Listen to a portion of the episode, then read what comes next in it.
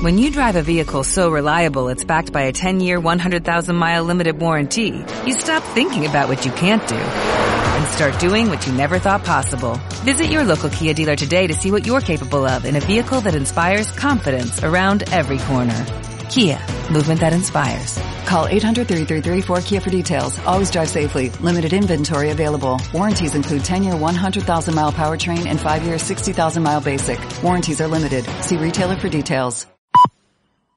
Son las dos.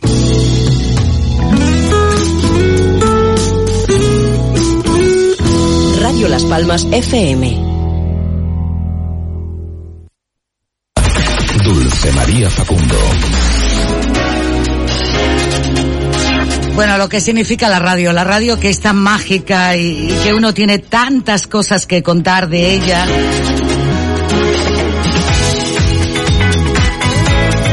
Por dentro, por fuera y además por la cantidad de personas maravillosas que hacen radio, que han comunicado, que han estado en este escenario con estos micrófonos y no solamente dentro de la radio en la calle, allí donde se necesitaba cubrir la información de, de del momento, de la sociedad, de, de, de, la cultura, de la retransmisión de un carnaval.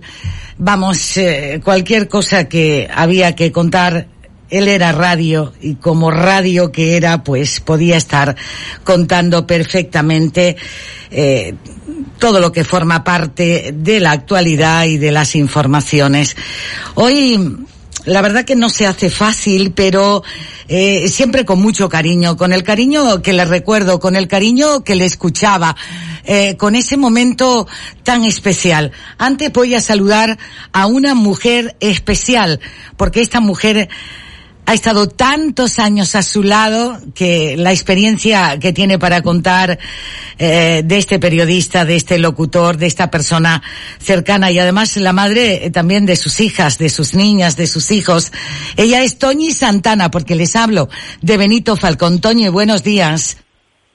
Muy buenos días, Dulce, a ti y a toda la audiencia de Radio Las Palmas. Muchas gracias, Toñi. Toñi, yo hoy hablaba de las jornadas eh, precisamente que estuvo celebrando la pasada semana mm, el Carnaval de las Palmas de Gran Canaria. Y es que Benito Falcón Mentado, eh, tu marido, tu pareja, el padre también de tus hijos, histórico de la radio, del Carnaval de Gran Canaria, eh, no solamente nos impactó su pérdida cuando llegó la noticia, eh, sino que todos les recordamos rápidamente eh, lo compañero que siempre era, fue y estuvo a nuestro lado. ¿Cómo compartíamos las retransmisiones estando cada uno en sus micrófonos y llevando la información, Toñi? Madre mía, madre mía. He de decir que aún continúo con los nervios, con la emoción, porque la verdad que es un reconocimiento que la verdad que yo no me lo esperaba. Lo esperaba él hace muchísimos años, ¿vale? Por la gran trayectoria que llevaba. Pero vale, eh, aquí se aplica el dicho, nunca, nunca es tarde si la dicha es buena, ¿no? Emocionada, emocionada, nerviosa, por eso pido mil, mil disculpas. Eh, desde el viernes estoy que prácticamente no duermo. Para mí es y sigue siendo y siempre será una bellísima persona, un gran luchador, una, una persona trabajadora, de estas que no se cansaban nunca y que nunca sabía decir que no. Eso era lo importante, porque le, apasionaba, le gustaba su trabajo. Y muchísimas veces coincidieron y, y a él se le llenaba la boca, hablando de ti, de todo lo que hacías, de cómo empezaste, de cómo continuabas, en fin, te quería, te quería un montón. Bueno, bueno, bueno, y pues, bueno, Toñi, pues la verdad que es que hablar de este tema, y fíjate que yo en estos días me he encontrado también con unas fotos de un acto que presentamos en una gala del Carnaval de las Palmas de Gran Canaria, de aquí de la radio, él estaba, y que nosotros no podíamos, eh, es que era curioso porque eh, pasaba con todos los compañeros y con parte del equipo de Radio Las Palmas, hacer cualquier cosa y ver al compañero Benito trabajando, estar allí en pleno directo, nosotros siempre le invitábamos a subir y compartir con él porque él formaba parte de lo que estuviera sucediendo en ese momento, Toñi. Así es. Benito lo vivía, lo vivía intensamente, vamos, lo disfrutaba un montón. Eh, mucha gente va a trabajar y dice, uy, Dios mío, cuando llega el viernes?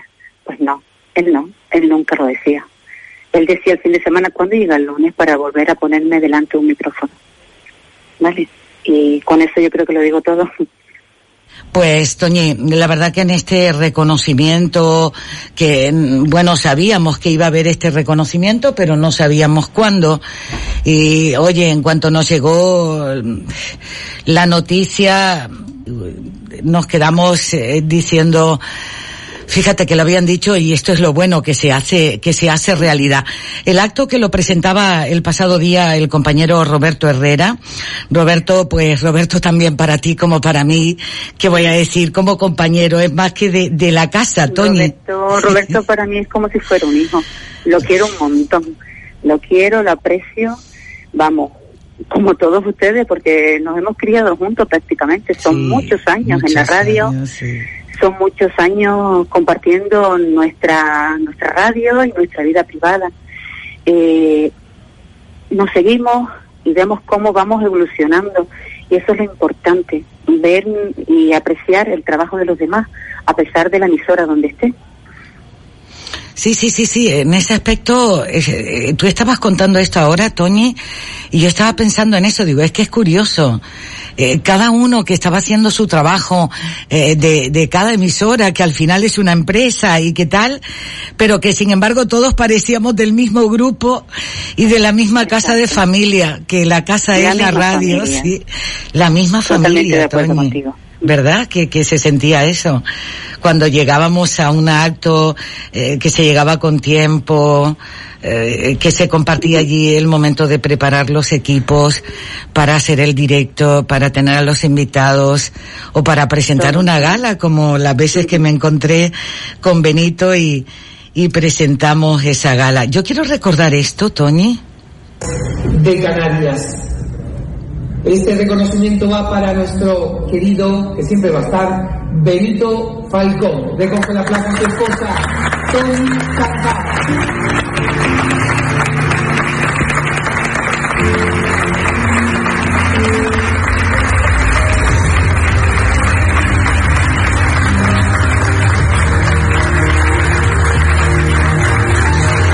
Este momento que se escuchan los aplausos, Tony hace la entrada en en el escenario del Palacio de Congresos de Infecar. Imagina 2022 se ve detrás, Inmaculada Medina, en estos momentos, haciendo entrega de un abrazo enorme. El alcalde que también la saluda, el señor Hidalgo, el alcalde de Las Palmas de Gran Canaria, ella que no para de mirar a Inmaculada con la foto de Benito Falcón en esa gran pantalla.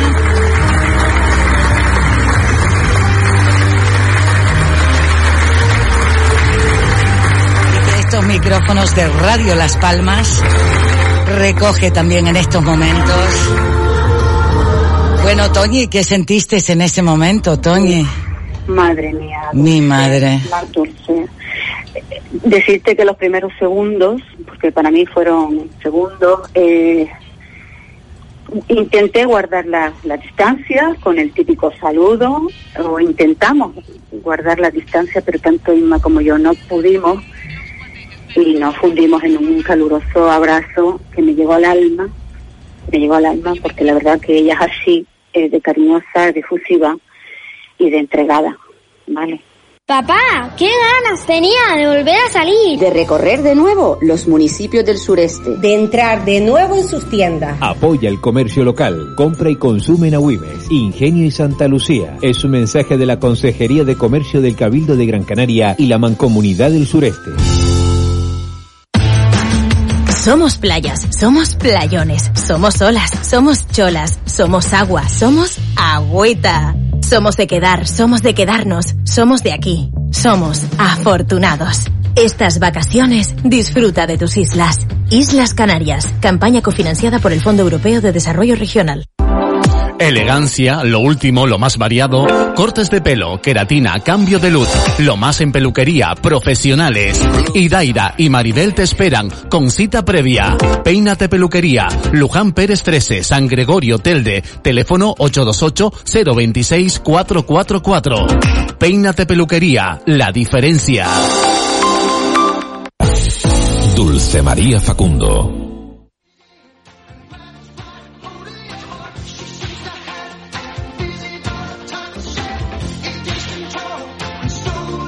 Bueno, ahora vamos a lo que toca. Lo primero que toca también ahora es hablar de salud ya a esta hora del mediodía. El doctor Ponce, el neumólogo, nos está esperando. Doctor Ponce, saludos. Buenos días, Dulce. ¿Qué tal? ¿Qué tal, doctor? De nuevo a ti y a todos los oyentes de Radio Las Palmas. ¿Qué tal? Igualmente, doctor, ante las circunstancias de cómo va este virus y esta situación, eh, doctor, personas que están vacunadas eh, pueden contagiarse de nuevo y con las dos dosis. Claro. Claro, claro, claro. Hay que explicar varias cosas, Dulce, para entenderlo. Es que estos temas complicados y bueno, estamos haciéndonos un máster de sanidad, ¿verdad? Con esto del, del, virus este, la, de la pesadilla que no, que no se acaba. A ver, primero, la, la vacuna no es 100% eficaz. Eh, la vacuna tiene un en torno a un 90%, una eficacia muy alta. Puede quedar un 10% de los pacientes que no, que no consigan anticuerpos neutralizantes al virus o una inmunidad celular adecuada. Pero por otra parte también eh, tenemos que tener en cuenta que parte de la población mayor que se ha vacunado, muchas de ellas pues tienen tratamientos que comprometen la defensa, podemos hablar de los pacientes oncológicos, tratamientos con fármacos que disminuyen las defensas, como los inmunosupresores, los corticoides y demás, que pueden hacer que cuando nos hayamos vacunado no consigamos el nivel tampoco de anticuerpos de ese 90%, sino que puede ser menor. Y a todo ese cóctel, que ya es conocido, sabido, eh, porque las, vacunas no son esterilizantes, sino que siempre lo habíamos dicho, el hecho de estar vacunado no implica no contagiar, por eso siempre habíamos hablado de mantener los controles de los PCR y especialmente en Canarias por ser isla y tener aeropuertos. A todo eso se une que las nuevas variantes comienzan a tener una cierta tendencia a hacerse un poquito más resistente a la, a la vacuna. Y en este sentido, eh, claro, eh, ya lo hemos visto con la variante Delta, que ha entrado como una exhalación en Canarias. Hemos sido de las comunidades autónomas de nuestro país donde antes ha entrado Delta. Hemos, ahí hemos, hemos fracasado, es decir, ha habido un relajamiento muy importante. Hemos tenido datos, hemos estado entre las peores comunidades. Ahora ya se ha extendido por el resto del país. Europa, en Europa, España, Reino Unido y Portugal son los países que peor van, pero en Canarias fue de las primeras donde entró y esa variante ya tiene eh, datos de cierta resistencia a la vacuna, sobre todo cuando solo está vacunado con una sola dosis. Con una sola dosis la gente tiene que saber, la población tiene que saber que la eh, inmunización, la protección no supera el 50%. De ahí que todos los viendo ahora mismo por Radio Las Palmas, si solo tienen una dosis, que por favor intenten vacunarse cuanto antes de la, segunda dosis porque la variante Delta pues es más, es más resistente. Y eh, además también estamos viendo casos efectivamente que con dos dosis, eh, bueno, esa efectividad pues a lo mejor no llega a ese 90% y más si esos pacientes tienen enfermedades crónicas o fármacos como hemos comentado. En todo caso, sí que es verdad que las vacunas siguen siendo eh, suficientes para prevenir ingresos, para prevenir mortalidad, pero es verdad que estamos preocupados porque si el nivel de contagio sigue siendo tan explosivo, las posibilidades de que nuevas variantes aún más resistentes a las vacunas puedan seguir llegando. Entonces, claro, tendremos que empezar a plantearnos a lo mejor a reformular la vacuna porque, eh, claro, si vemos que esto sigue así, pues, pues indica que, eso, que, el virus se va haciendo más resistente. De hecho, ya un 10% de los positivos que hay en Canarias, estos son datos de la consejería, son datos oficiales, son en vacunados. No es un porcentaje muy alto pero hombre, mm, algo nos, nos tiene que hacer reflexionar, sobre todo para que en este verano eh, no nos relajemos como, como ha ocurrido desgraciadamente entre otras cosas por la confusión de los mensajes que se le ha mandado a la población desde las autoridades. Así que no nos queda más que seguir los sanitarios, martillo, pilón, dulce, eh, siendo pesados e insistiendo en que esta batalla no se ha acabado. Eh, yo, doctor Ponce, tengo que agradecer este servicio que estamos prestando, el que hacen todos los sanitarios, todos y cada uno de las profesionales y profesionales que trabajan en el medio. Y, y bueno, todo lo que sea alzar y recordar, bienvenido sea. ¿Qué mensaje dejaría, doctor Ponce? Sí. Mire, el mensaje que, que yo quiero transmitir eh, es eh, de, por favor, eh, eh, que no que no tiremos la toalla hay un cierto agotamiento, un cierto no, hay un importante agotamiento de la población y hay una enorme confusión en la población. Ayer mismo el gobierno de Canarias hizo una rueda de prensa, tengo que decirlo porque me preocupa, que ha dejado confusa a la población. Es decir, em, eh, hay como una especie de, ya de tirar la toalla, porque claro, entre el lío jurídico que tenemos, que la verdad que es lamentable, eh, porque claro, las leyes están anticuadas, las leyes no están actualizadas a una pandemia, y no se ha querido desde el Poder Ejecutivo, desde los políticos, porque ahí la culpa es de los políticos, de no actualizar, por ejemplo, y tirar una ley de pandemias para poder, por ejemplo, ejecutar el toque de queda, que efectivamente era una medida donde hay consenso sanitario y no se puede hacer por el lío jurídico. Eh, y entre que también el mensaje ha sido muy relajante, eh, diciendo que bueno, que las mascarillas y tal, y que ya podemos empezar poquito a poco a quitarlas cuando sabíamos que teníamos una variante muy infectiva, pues la población está confundida y los propios políticos también están mandando un, mensaje eh, que, que, no que tiene que ser claro, que tiene que ser de seguridad. Eh, ayer mismo yo no entiendo por qué no se ajustaron un poco los niveles en las islas más pobladas como Gran Canaria y Tenerife, que estamos en récord de casos. Mire, el semáforo ya sirve para poco, porque ya no hay toque de queda, ya no hay cierres perimetrales, pero al menos sirve para controlar las aglomeraciones y controlar al menos eh, los aforos, ¿no? Para que no hayan eh, aglomeraciones, ¿no? Todos esperábamos ayer que, que Gran Canaria y Tenerife mm, se ajustaran los niveles, porque tienen, tienen unas tendencias, bueno, Tenerife, Dulce, el Hospital de la Candelaria tiene más de 100 ingresos ya. en toda Canarias ya hay 300 pacientes 40 de ellos en la UBI. Y una cosa, doctor Ponce. Hemos llegado a los 400 de las épocas anteriores, pero diga 300 ya dice mucho, dice mucho. es muy preocupante. yo no termino de entender. De verdad que no tenemos herramientas jurídicas, que esto es un caos y todo lo que queramos. Pero hombre, podemos hacer un poco más inventivos, ¿no? Y podemos un poco darle vueltas a la cabeza, ¿no? Eh, el tema de, bueno, de plantearnos los certificados COVID para entrar en interiores, es verdad que es una medida poco es éticamente aceptable, pero es verdad que la vacunación no es obligatoria, con lo cual puede vulnerar algún derecho, pero bueno, está sobre la mesa. Por otro lado, eh, valorar eh, dónde están los planes de choque de cribados. Yo no sé qué estamos esperando que en Canaria hay que haciendo privado ya en la zona donde hay... Doctor, doctor, y, y, otra cosa, eh, ¿por qué no se puede poner otra situación si no estado de alarma?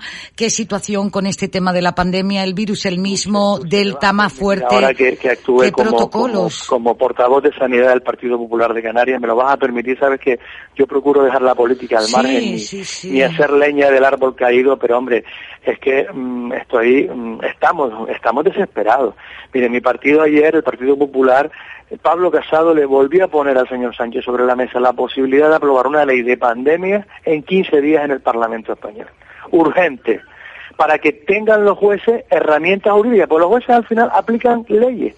Pero si las leyes están anticuadas, y las leyes no reflejan una situación tan excepcional como la que estamos viviendo, estamos viendo barbaridades como las que estamos viendo, donde los jueces hacen de epidemiólogos. Es que esto es el mundo al revés.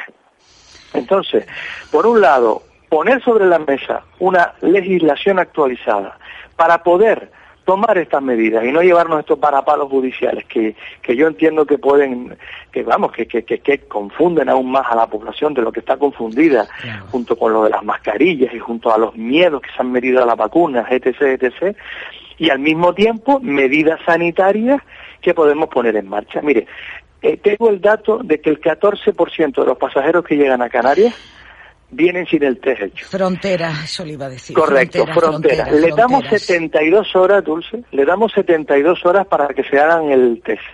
Oiga, ¿por qué no hacemos el test en el aeropuerto? Por ejemplo, claro. Por ejemplo, ¿por qué le damos esas 72 horas? ¿Y mientras qué? Si el paciente es positivo, que han salido algunos positivos. Por ejemplo, pues eso lo hemos llevado al Parlamento de Canarias y se votó en contra. ¿Por qué mm, los pacientes con tantos positivos que hay, sobre todo la gente joven, que tanto le cuesta hacer cuarentena y que están recontagiando a sus padres y a sus abuelos en las casas, ¿por qué no ponemos los hoteles COVID? Los hoteles de pacientes COVID sanitarizados, que también hemos propuesto. ¿Por qué no hacemos una campaña y repartimos mascarillas masivamente también a la población como gesto para que sigamos manteniendo esto. Al final la quinta ola les ha pasado por encima a los políticos. Ya están, es decir, ya esto ya, de verdad, tengo que hacer esta crítica porque de verdad que estamos preocupados, atemorizados. Mire, además hay un problema. La mitad del personal está de vacaciones. Nos vuelve a coger en medio del verano el personal sanitario que estamos agotados. Primaria está agotada y nosotros en el hospital preocupados viéndolas venir, sobre todo los compañeros de hospitales de Tenerife. Pero que en Gran Canaria va a terminar pasando lo mismo, Dulce no nos equivoquemos. ¿O qué, cree, qué creemos? ¿Que hoy vamos a bajar de los 700? 700, dulce. Eso es histórico. Nunca se habían visto tantos casos. Los planes de choque y de cribados masivos, ir completando las vacunaciones, cuarentena, control de fronteras, por lo menos todo eso que sí que lo podemos hacer, ¿vale? Y luego una herramienta jurídica ya como Dios manda, efectivamente. Pero es que es urgente, porque además el turismo ya está dejando de venir el verano, pero es que a lo mejor como sigamos así nos vamos a cargar el turismo del otoño-invierno y eso ya no puede ocurrir. doctor, eh, doctor, también hay personas que están esperando por la segunda dosis. Eh, a algunos les queda una semana o dos. ¿No se pueden adelantar? Correcto, correcto, sí. Hay comunidades autónomas como Madrid que la, de Astra, que era los tres meses, la está adelantando al segundo mes. A esa población hay que ponerle la segunda vacuna, porque la variante Delta también estamos viendo con dos vacunas positivos, pero vemos más aún con una sola vacuna positivo y por supuesto un montón de ellos sin vacunar, lógicamente, y eso es más en la gente joven. La edad media, que no se equivoque la gente joven, ¿eh? están ingresando pacientes entre los 20, los 30 y los 40 años en los hospitales, ¿eh? no nos equivoquemos, ¿eh? también ingresan menos, pero también ingresan. Entonces, los que solo tienen una dosis, eso no porque suelen tener, son los de más edad, son los que quedaron ahí en ese tramo intermedio entre los 50 y 60 años. También habría que adelantar esa vacunación.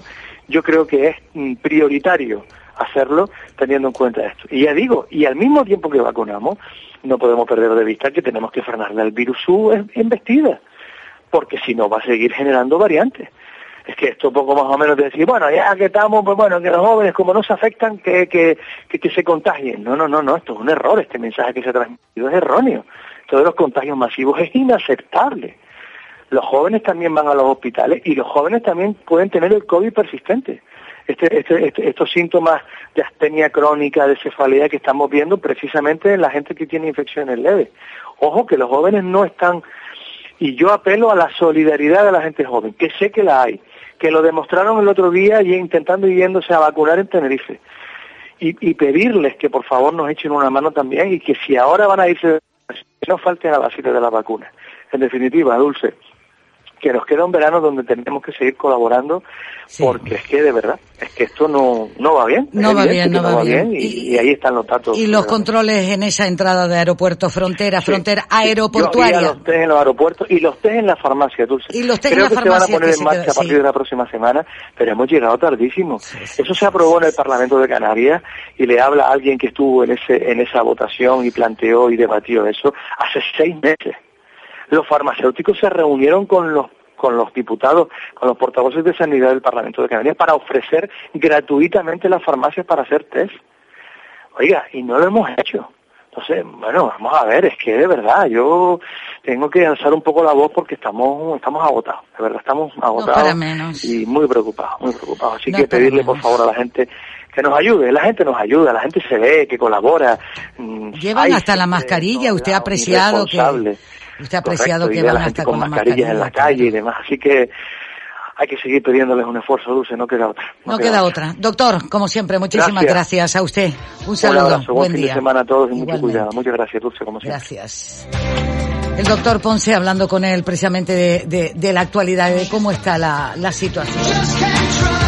Ahora vamos a hacer una, vamos a hacer ahora una parada para esta información comercial. Vuelve el verano frutal a Spar Gran Canaria, con miles de premios hasta el 29 de julio. Kiwi amarillo Sespri a 4,79 euros el kilo. Manzana Golden Marlene a 1,79 euros el kilo. Sandía blanca sin pipas Bouquet a 69 céntimos el kilo. Spar Gran Canaria, siempre cerca de ti. Canariedad, la extraordinaria palabra que nos define. Definición 58. Dícese de aquel individuo que cuando prueba algo elaborado en Canarias dice, chacho, esto está fleje de bueno. Cuando apoyamos la industria local le damos significado a la palabra canariedad. Si eliges elaborado en Canarias, eliges calidad, sostenibilidad y un mejor futuro. Si compras elaborado aquí, vuelve a ti.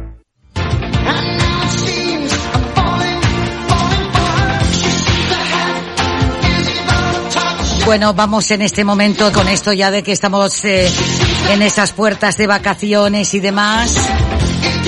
Pues eh, no quería tener esta cita como es habitual. Pues con Arcadio Domínguez, no la habíamos tenido hoy en la cabecera del programa, pues la vamos a, la vamos a tener ahora. Arcadio, saludo, buen día. Saludos, muy buenos días, Dulce María. Buen día, Arcadio. Pues mira, repasando que había estado ahora con el doctor Ponce, precisamente hablando de, de cómo está la situación y demás, y luego en el repaso de los titulares y, de tanta actualidad que hay, Arcadio. No sé qué habrás apreciado tú también eh, desde primera hora de la mañana, entre la calle, la actualidad y la situación de, de la pandemia. Bueno, la verdad es que eh, ya nos tienen acostumbrados en los últimos tiempos a tanta noticia destacada, tanta noticia relevante. A veces hemos hecho broma con aquello de histórico. Hoy es un día histórico. Pues prácticamente ahora estamos viviendo una época en que cada día es un día histórico. Y bueno, pues tenemos noticias bastante inquietantes en general. Eh, nosotros sabes, sabes que compartimos la idea de ser optimistas con respecto al futuro, porque ya el pasado lo conocemos porque ya estuvimos en él y hemos vivido y el día de ayer ya pasó, pero lo que no sabemos nosotros es cómo será ni siquiera la tarde del día de hoy eh, y mucho menos cómo será el día de mañana. Y el tema este de la pandemia que ha complicado y está complicando tantísimo, cualquier pronóstico que se ha hecho en el reciente pasado, el año pasado mismo, sin ir más lejos, a lo, después de aquel levantamiento del estado de alarma. Estado de alarma, por cierto, ahora polémico y también desautorizado por el Tribunal eh, Constitucional. Eh, ha sido un año rarísimo el 2020, está siendo también un año rarísimo el 2021 y bueno, nada, nada, no hay elementos a la vista, no hay, digamos, señales que nos puedan garantizar que en el año 2022 va a estar mejor. Eh, queremos pensar así. Yo no sé si tienes memoria y recuerdas que el año pasado decíamos, bueno, ya después de salir del estado de alarma y del confinamiento primero y del estado de alarma después, pues ya eh, llega el verano, bueno, el bicho este es incapaz de resistir los calores del verano y ya nosotros en el otoño y en el invierno estaremos estupendamente. Eso fuera, es, lo que se dijo el año pasado. Bueno, pues no, estamos en la quinta ola, ¿qué quieres que te diga? Sí, sí, esta es la realidad, Arcadio. Esta es la realidad, aunque digamos no, 979.440 personas ya cuentan con la pauta vacunal completa contra la COVID en Canarias. Y la llamada que se está haciendo a la vacunación también si son mayores de 20 años y no, y no se han vacunado, ¿no? Que si tienes más de 20 años y no tienes cita para vacunarte, llama y solicita al 928 301 012 o en www.canariasevacuna.com. Eh, no nos vamos a cansar de recordar esto, aunque nos llamen pesados, ¿eh? Sí, hay mm, dos cuestiones que tenemos más o menos claras. Una es que eh, la aparición de la vacuna, que, que, en fin, que está siendo medianamente eficaz, y digo medianamente porque no tampoco podemos tirar todo todavía las campanas al vuelo. Eh, está claro que, que se ha mm, relajado, vamos a, vamos a decir que se ha mm, eh, minimizado el número de personas enfermas de aquella manera con el, coronavirus. eh, suponemos, queremos creer que es gracias precisamente a las vacunas, a, a las distintas vacunas que nos están administrando. Eh, pero eh, tampoco es la panacea ni es la solución. Estamos hoy comprobando y leemos también que personas vacunadas han tenido que volver de nuevo con episodios de contagio, ah, bien más suave parece ser, pero bueno, es así. Lo que tenemos también como más o menos, o más claro que todo esto que estamos comentando ahora mismo, es que, eh, según coinciden todos los expertos, que que de las pocas herramientas que tenemos eficaces, una de ellas es las mascarillas. Las mascarillas eh, eh, es preventiva, es algo que, bueno, pues se le da mm, poca importancia a veces, yo veo, y tú también seguro, vemos cómo la gente la puede llevar incluso eh, fuera de, en la mano o incluso, no sé cómo decirlo, en el cuello, ¿no? Como si fuera para el frío como si fuera una bufanda, vaya. Y eso no es así. Está comprobadísimo que las mascarillas son un, escudo importante para, para, evitar los contagios. Y en cualquier caso, eh, los contagios siguen ahí y el bicho este tiene una capacidad enorme de mutarse en otras variantes y todos estamos de alguna manera rezando para que ahora cuando venga eh, el otoño, eh, el invierno, pues podamos, qué sé yo, eh, afrontarlo con alguna garantía. No está muy claro. y ahora mismo, hablando ya de lo nuestro, de Gran Canaria, del turismo, de lo, que tenemos por aquí, pues bueno, ayer saltó una mala noticia que una, una de las compañías de tour operadores, que es en este caso de mm, holandesa, pues eh, ha quebrado y ya no viene a, aquí a, con, el, turismo que aportaba cada año al, sur de la isla de Gran Canaria, pues de ayer para hoy hay un montón de cancelaciones eh, de reservas previas que se habían ya firmado.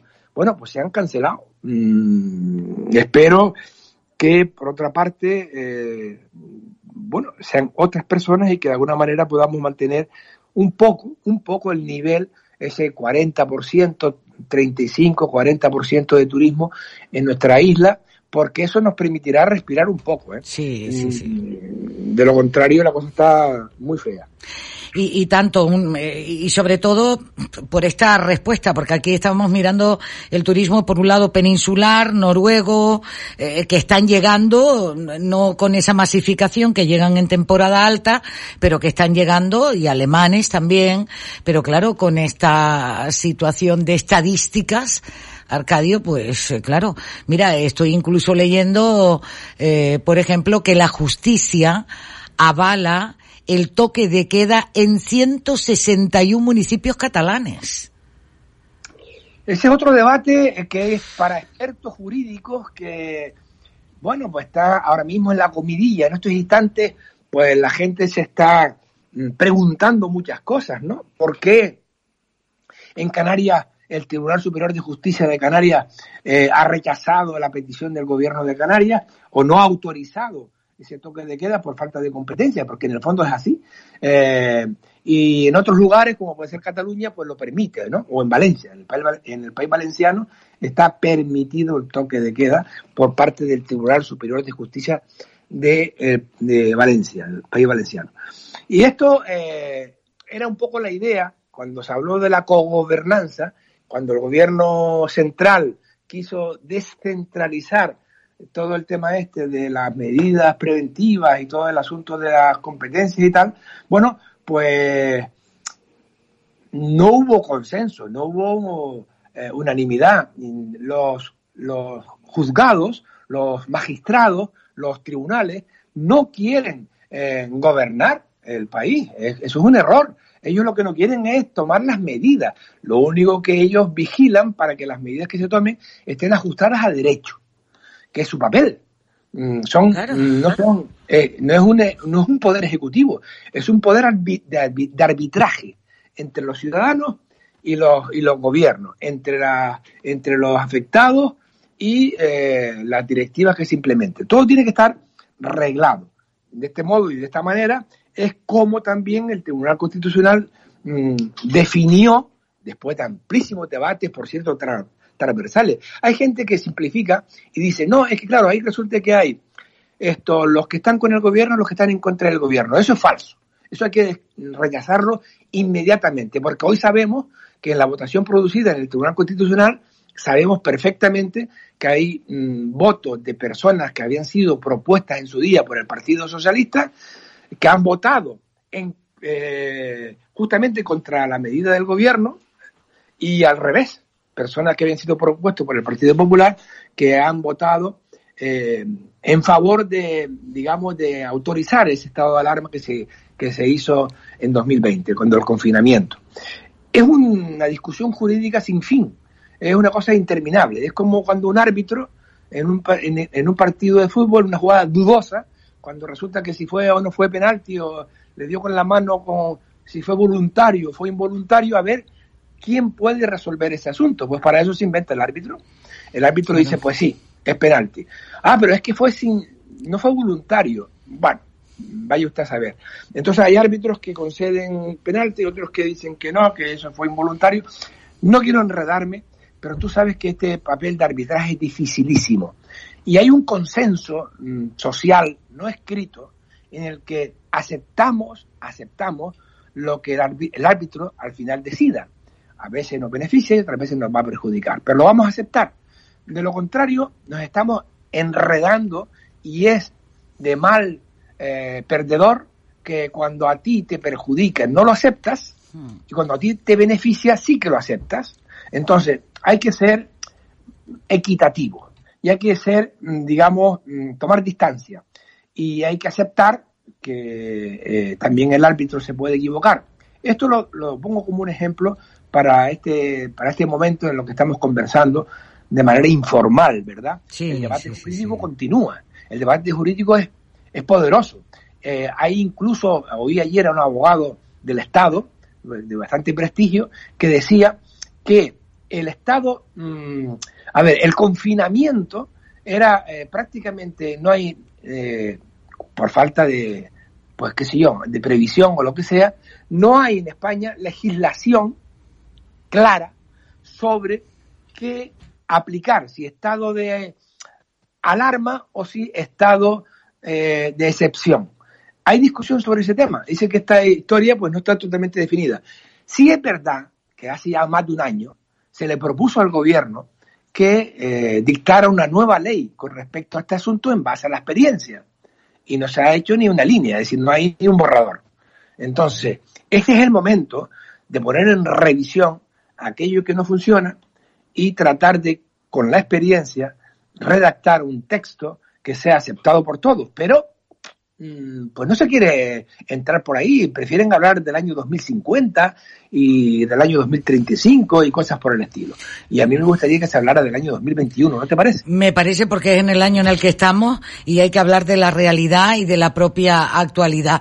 Fíjate, Arcadio, mm, ya sabes que el certificado COVID será eh, necesario dentro de bares, de restaurantes, eh, y salas de conciertos, museos y todo lo que está relacionado con la cultura, ya de por sí había un control exquisito con el tema, pero ahora se va a pedir ese certificado COVID para poder acceder a, pues por aforo y por los lugares a los que, eh, a los que vamos, llámese un concierto, un museo, un bar, un restaurante, que en cuanto te acercas rellena aquí sus datos personales, por favor, para poder acceder. Y ya no es aquello de que lo, lo, anota el camarero, porque si no vamos a la privacidad de datos, esos folios están allí nadando, ¿no?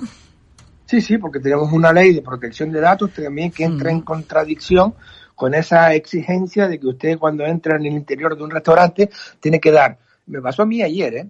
número de teléfono, nombre y apellido, documento nacional de identidad, número de teléfono. Sí, sí, sí estamos locos o qué. O sea, para tomarme un café, te lo digo en serio. Sí, sí, me pasó a mí eh, también, por eso sabía de lo que estaba hablando, ¿eh? Entonces, por seguridad, por seguridad, a mí me parece una medida excelente, incluso algo tardía, ¿eh? Pero bueno, vamos a aceptarla en esta fecha. Pero ya hace tiempo que se tenía que haber impuesto. El, eh, pedir ese certificado de vacunación. Eso me parece que no es totalmente, no es 100% seguro, porque, porque sabemos que no es tampoco así, y después también hay gente que, bueno, en fin, no quiero enredarme mucho, pero eh, no hay nada más fácil que, que falsificar un certificado, ¿no? Pero bueno, tampoco quiero dar ideas a nadie. Pero en cualquier caso, son medidas que sí tienen una cierta eficacia. Y son, eh, más vale eso que nada, ¿no? Eh, está bien. Yo creo además que están tardando mucho. Se habló hace ya un par de meses del pasaporte COVID, ¿no? El pasaporte aquel para viajar entre países con, con, esos, eh, para evitar esos líos enormes en los aeropuertos con, con los certificados, los PCR y todo aquello. Bueno, un pasaporte COVID, eh, eh, que además eh, viene esto, lo puede usted llevar en su propio número, en su propio teléfono, en, en el smartphone, lo puede usted llevar tranquilamente porque ahí tiene incluso además un código que tiene todo su historial clínico, cuándo, qué día y a qué hora le pusieron usted la vacuna y qué tipo de vacuna. Mm, a mí eso me parece que eso está al alcance ya de la tecnología de estos tiempos y eso hay que ponerlo en marcha ya y tiene que funcionar y yo creo que estoy, yo estoy de acuerdo si a mí me dicen mire usted para entrar aquí necesita traer un certificado lo primero es que la administración me facilite el certificado claro y que yo lo tenga eh, también digamos fácil para poderlo presentar eso me parece correcto yo creo que eso ya es eh, ayuda. Tendremos que acostumbrarnos, también, no, me quiero no me quiero extender mucho, pero tendremos que acostumbrarnos que estamos en un tiempo nuevo. Esto, este tiempo no tiene nada que ver con lo que hemos vivido de aquí para atrás. Entonces, tendremos que acostumbrarnos, como ya lo hicimos con la gripe, acostumbrarnos a vivir con el COVID. No queda otro remedio.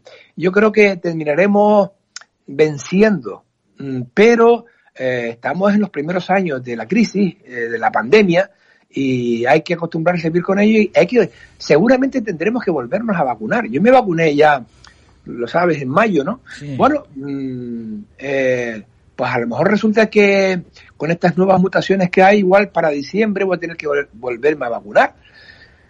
Pues lo haremos y sí, todo esto se va, se va registrando en un chip que tú puedes tener perfectamente en, tu propio móvil y tú con eso podemos, digamos, eh, mantener una economía abierta, lo que no podemos tener la economía cerrada, porque desde que, tú sabes la cantidad de empresas que se han destrozado y la cantidad de personas autónomos que están ya totalmente en la ruina hmm. y que además sin remedio de recuperarse, eso es tremendo, la cantidad de establecimientos hoteleros que están cerrados y que llevan cerrados pues año y medio, ¿no?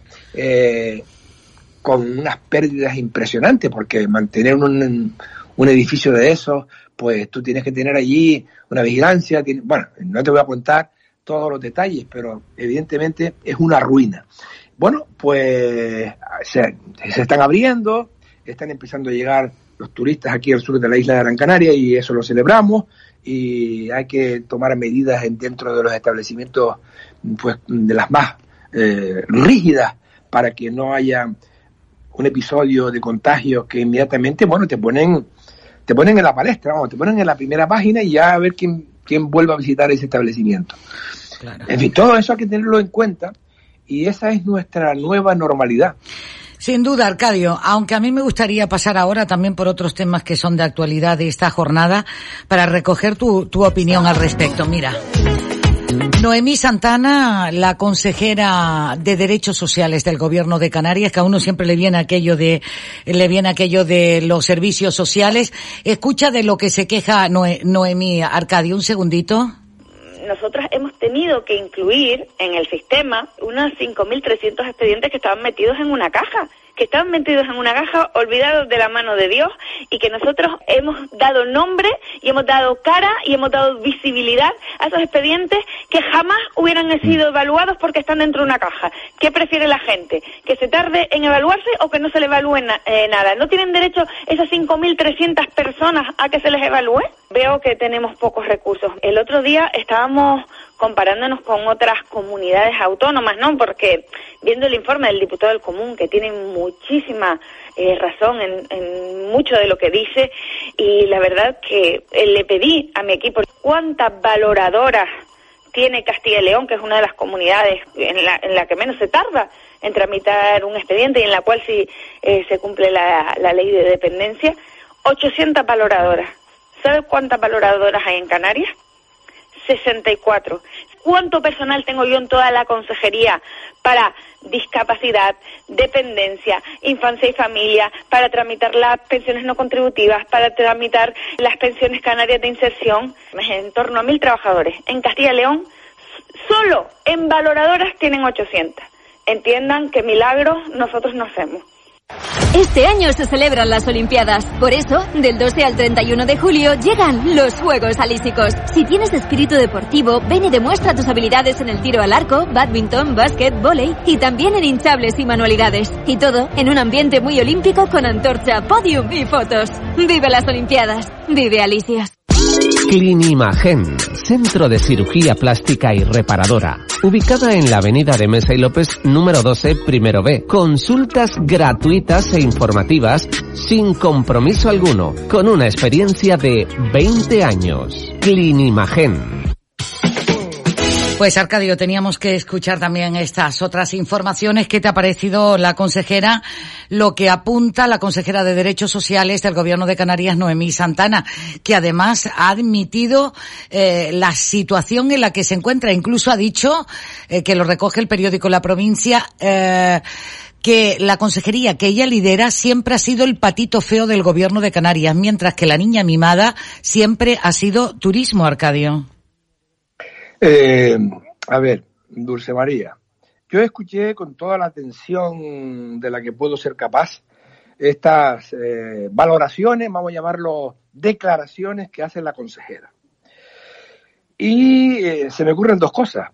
Una, decir, mira, no lo voy a comentar, porque la verdad es que ella habla de una serie de datos que yo soy incapaz de, de, de desmentir, no puedo porque no los tengo delante, ni los he visto, ni los conozco. Y la otra, entrar en el trapo, como decimos nosotros en, en política. ¿no? Entrar en el trapo significa decirle, vamos a ver, ¿de qué me está usted a mí hablando? Tiene 5.300 expedientes metidos en un cajón olvidado. Y lo dice ahora. ¿Cuánto tiempo lleva usted en el gobierno? ¿Cuándo vio usted ese cajón? ¿Quiénes son esas 5.300 personas? ¿Acaso son la élite? ¿O son los desgraciados? O, o, o, simplemente eh, es mentira de que estén olvidados en un cajón, simplemente que está allí, bueno, pues no hay capacidad por parte de la consejería para resolver eso. Y me lo dice usted ahora, un año y medio después de que lleva usted sentado ahí en ese cargo. O sea, ha tenido 18, 20 meses para decir algo un poco más fino, un poco más elaborado. A propósito de elaborado, ¿tiene eh, cuántas valor, valoradoras tenía? Eh, 64. 64, frente a los 800 que tiene Castilla León, ¿no? Sí, sí, que ponía ese ejemplo, sí. Vamos a ver. ¿Y eso se entera usted ahora? Año y medio después. Mm, yo, estoy, yo, Dulce María, de verdad, este es el típico debate político que estropea por completo hasta las relaciones. Y yo a mí me parece que es un error. Y es una lástima, pero lo estamos comprobando y lo tengo que decir. No me, no me puedo callar porque tampoco tengo, no le debo pleitesía a nadie. Mire, eh, la responsabilidad del gobernante es gobernar desde el minuto uno en que llega y para eso se le paga, además, y se le paga muy bien, por cierto. No se trata de echar eh, porquería a los anteriores, porque cuando usted llega, usted tiene que ponerse al día. Y a continuación, si hay algo en concreto que usted no está dispuesta a asumir del pasado, de esa consejería que usted ahora mismo hereda, pues dígalo. Dígalo usted en los primeros, mire, le voy a decir 90 días, vaya, que, que es el, eh, la fecha máxima que se le puede dar a cualquier eh, aprendiz. 90 días. Pero no me diga usted a mí, ahora, más de casi, casi dos años después de, de que está en el cargo, a venirme ahora con esas quejas y con esas cosas. De verdad que eso mm, desmerece mucho de esa responsabilidad que tenemos que exigirle a las personas que se digan, porque esta, esto es una, es una cosa voluntaria. Nadie fue a buscarla a la casa. Es decir, nada, vamos a ver, cuando una persona se presenta, y yo he estado, y tú lo sabes, en distintos cargos políticos, cuando una persona se presenta a un cargo político, sea de, de carácter municipal, insular, regional, el que sea, uno tiene bastante antes que, primero, la voluntad de hacerlo y la vocación necesaria para ir a saber también que te vas a meter en una gestión que siempre es complicada, siempre lo es. Pero tienes que ser eh, constructivo, positivo y responder, porque responder me refiero a, lo que te encuentras encima de la mesa, a la respuesta o, incluso a, los asuntos pendientes. Y si tienes asuntos pendientes, póngalo encima el primer día. Eh, y usted, que forma parte del gobierno, dice, una de dos, o aquí me dan los recursos necesarios para yo sacar adelante esta gestión, esta responsabilidad, o yo lo denuncio y me voy. Eh, y si la cosa está difícil, como estamos en estos tiempos, pues hombre, mm, resuélvalo.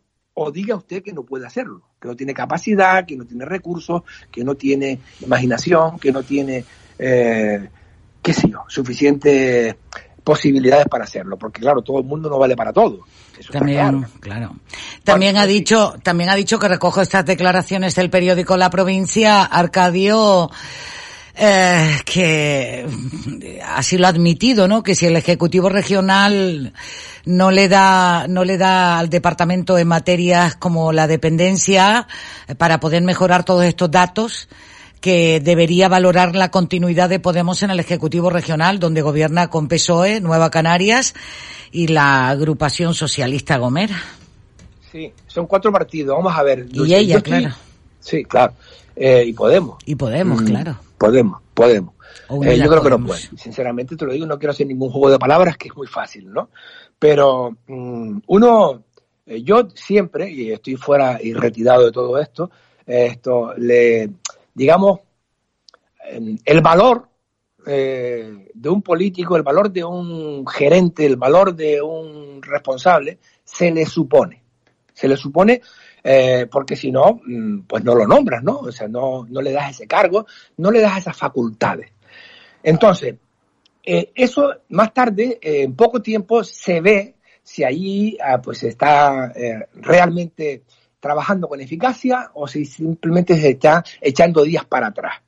Y no vale, ya te digo, echarle la culpa al pasado, ni nada de esto, porque entonces, entonces, eh, eh, ¿en qué quedamos? Si las cosas hubiesen estado muy bien, probablemente usted nunca habría entrado en ese cargo.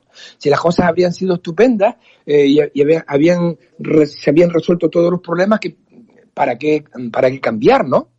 justamente se cambia pues para mejorar. Esa es la idea y no para empeorar. Pero tengo la sensación de que estamos en una época eh, de locura donde todo se está empeorando y además yo estoy también como observador, porque ahora mismo estoy en la otra parte del campo, observando desde la grada, yo me doy cuenta que ya se agota el vocabulario se agota el lenguaje porque hemos oído al presidente del gobierno, a distintos consejeros, aquello de revidarse.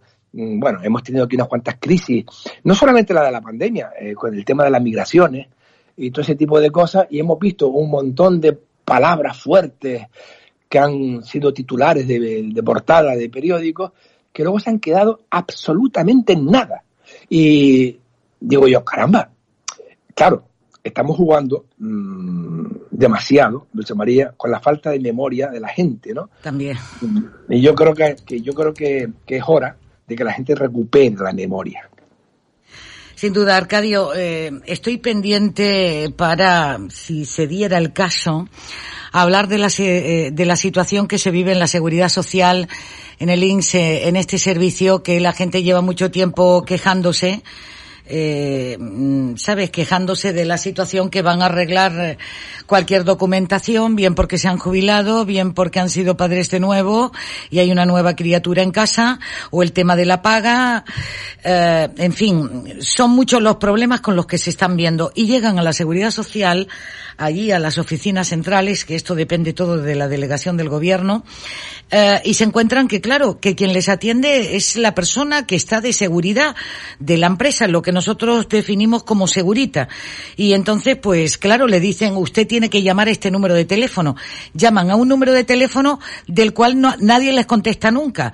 Luego lo siguiente, el siguiente paso es diríjase a este correo electrónico, donde eh, envían al correo electrónico la información, pero tampoco nadie les da respuesta. Entonces, mm, claro, y muchas veces reciben también la información, es que esto está pasando en todo el país. Bueno, yo lo que pasa en todo el país, pero claro, alguien tendrá que dar respuesta a todo ello porque algunas personas mayores jubiladas, Arcadio, están muy preocupados porque tienen miedo a si no llega en tiempo y forma para tener su documentación preparada. Sí, mm, la verdad es que es asombroso. Tampoco ni, ni usted ni yo eh, tenemos eh, la solución a, esa cantidad de desatinos de los que somos testigos y escuchamos. Te llaman a la radio, te lo cuentan, te escriben, también me escriben, me cuentan cosas que son bastante incomprensibles, ¿no? Eh, pero hay que seguir peleando y hay que seguirlo denunciando porque mm, los casos particulares, pues cuando Arcadio, sí, Arcadio, disculpa porque eh, tengo al secretario de UGT de Servicios Públicos de Gran Canaria y que lleva este tema de la seguridad social, Gustavo Martín, a ver qué respuesta nos da. ¿Te, parece? Para conocer cuál es la, situación. Gustavo, saludo, buen día. Hola, buenos días. Buenos días. Gustavo, ¿qué pasa eh, con este servicio que se presta a la sociedad civil, eh, que no encuentran respuesta para arreglar la documentación de una jubilación, del nacimiento de un hijo, del tema del salario mínimo interprofesional, de, de sus pagas? ¿Qué pasa? ¿Quién responde a todo esto, Gustavo? Efectivamente, eh, estamos viviendo una situación, pues, la verdad es que bastante lamentable en la seguridad social las oficinas de atención e información de la Seguridad Social, eh, hablamos de, la provincia de Las Palmas, se puede ser extensivo a toda Canarias, pero vemos como que la provincia de Las Palmas y sobre todo en la dirección provincial, en, la calle Pérez del Toro, han tenido las puertas cerradas, no se atiende al público, para atender eh, hace falta cita previa, que ese no es el problema, que haga falta cita previa, el problema es que cuando van a pedir cita previa, pues no, no hay esa posibilidad de obtener la cita, obligando al, a la ciudadanía a relacionarse con la administración de una manera telemática, eh, usando medios electrónicos, y hay que tener en cuenta, eh, esto lo debería tener en cuenta el, ente público y, el gobierno, que estamos hablando de una, de una ciudadanía que se dirige, es decir, de unos clientes que tienen estas oficinas, que no todos disponen de medios para, para tener esos esos cauces electrónicos y a veces necesitan recurrir a, gestores, a, personas externas eh, que le pueden cobrar por el servicio, lógicamente, y que, bueno, pues si estamos hablando de personas que acuden pero tienen una prestación básica y encima hay que, eh, para obtener ese servicio tienen que pagar, pues mal, mal más lo llevamos, eh, sobre todo para la gente que eh, de alguna manera pues ya acude a las puertas para que se le atienda y no tiene ese, ese servicio y mucho menos un servicio de calidad porque ni siquiera se le atiende. A otras personas que obtienen esa cita por suerte, pues vale, sí se les atiende, pero es que queda muchas, muchas personas atrás. Sí, no, y además que no todo el mundo tiene para pagar, en este caso, una agencia, una empresa que se dedica a este tipo de servicios. Porque la pregunta es, claro, y la es que la pregunta es, Gustavo, ¿cómo es posible que sí se atienda a través y se canalice a través de esas empresas que prestan este servicio, que es lo más loable, y luego si uno va personalmente porque no tiene esos medios económicos, no tengas las mismas posibilidades? ¿Somos iguales o no somos eh, iguales? Es claro. sencillo porque ellos lo hacen a través de los cauces electrónicos. Y conocen el sistema, y conocen, el sistema. Y conocen el sistema, entonces bueno, pues ya se crea una cierta industria alrededor de esta administración eh, para obtener un beneficio que bueno, eh, como pasa con otras administraciones. Pero es que hay que tener en cuenta del usuario, del público que, que, que se está atendiendo. Y no olvidemos, todos los ciudadanos y ciudadanas tienen derecho a que se les atienda. Por supuesto, no tengo tiempo para más, Gustavo, y cosa que te agradezco que me hayas atendido aquí en el directo. Un saludo, Gustavo Martín. Gracias, gracias a ustedes. Gracias, y espero que esto se solucione pronto, ¿vale? Muy bien, sí. Gracias, Esperemos. gracias, Gustavo. Arcadio, micrófonos para ti, apenas un minuto. Ya lo sé, ya se nos va el tiempo y, y yo, en fin, desear que las cosas vayan mejorando en lo posible. Eh, siempre para que algo se resuelva, a veces hay que sudar la camiseta, hay que, a veces hay que, sufrir, porque en eso estamos. Lo que pasa es que, en fin, yo creo, decía antes que la gente también tiene que apretar, porque es que si no, estamos fastidiados. Ahora mismo, eh, eh, yo creo que hay una situación muy complicada, muy complicada, pero la estamos contando, la estamos contando y yo creo que de alguna forma podemos, entre todos, poniendo nuestro granito de arena en, con lo que, se- en lo que se refiere a la emergencia sanitaria, solo aprovechar este minuto final para decir a la gente que no se olvide de la mascarilla, de las medidas de higiene, de todas estas... Eso sí lo podemos hacer nosotros, Muy cada uno de nosotros. Pues Arcadio.